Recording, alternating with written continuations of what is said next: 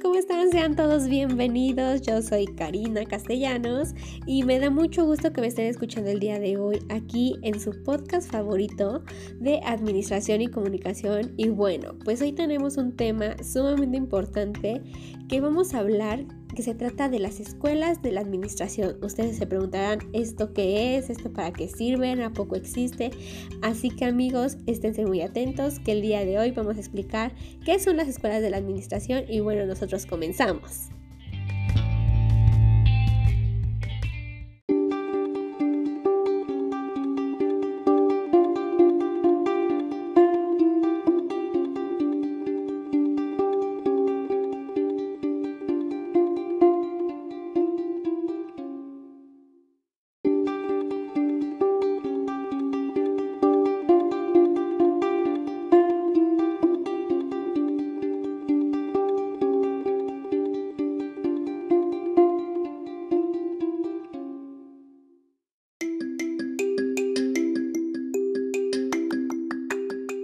Bueno amigos, y el primer punto que vamos a tomar es la escuela científica.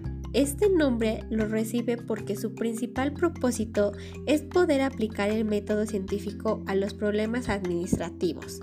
Así es, es por esa razón que la observación y la medición son los principales métodos que, que son utilizados para darle solución a los problemas de tipo administrativo. Así que recuerden que esta escuela se llama escuela científica. Vamos con la segunda escuela que se llama escuela burocrática. Bueno, esta escuela burocrática se fundamentó en la conducta racional del hombre. Sí, para poder alcanzar los objetivos, por ello es que postula que la burocracia permite el logro de la eficiencia en las organizaciones.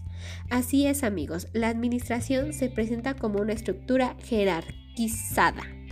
Así es, entonces recuerden que la escuela burocrática se, presenta como una estructura jerarquizada. Bueno amigos, seguimos con la tercera escuela que este da el título de escuela clásica.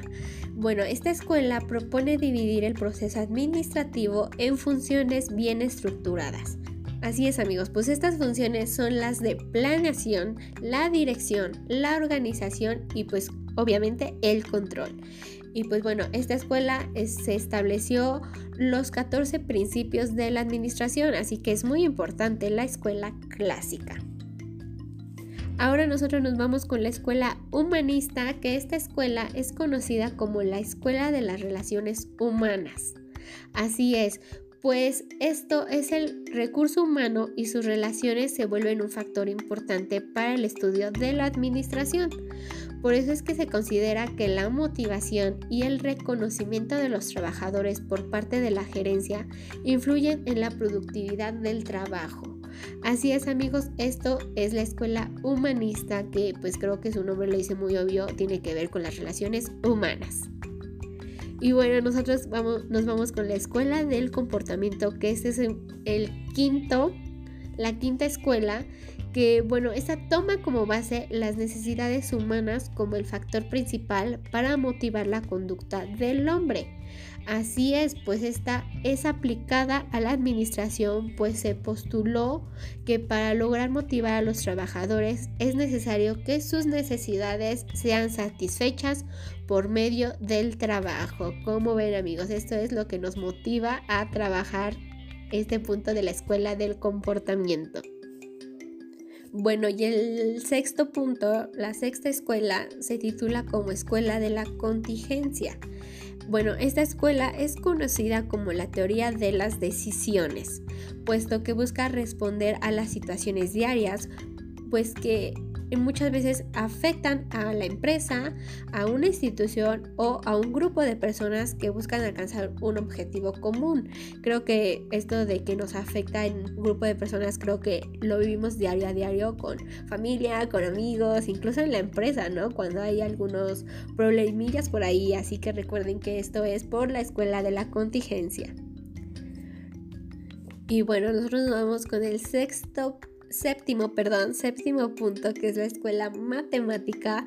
Y pues bueno, creo que es muy obvio, ¿no? ¿De qué se trata esta escuela? Pues sí, la escuela matemática de la administración considera las organizaciones como unidades lógicas, en las cuales pues aquí se aplican los principios, pues como ya les había dicho, creo que es muy obvio, pues se aplican los principios matemáticos para la toma de decisiones.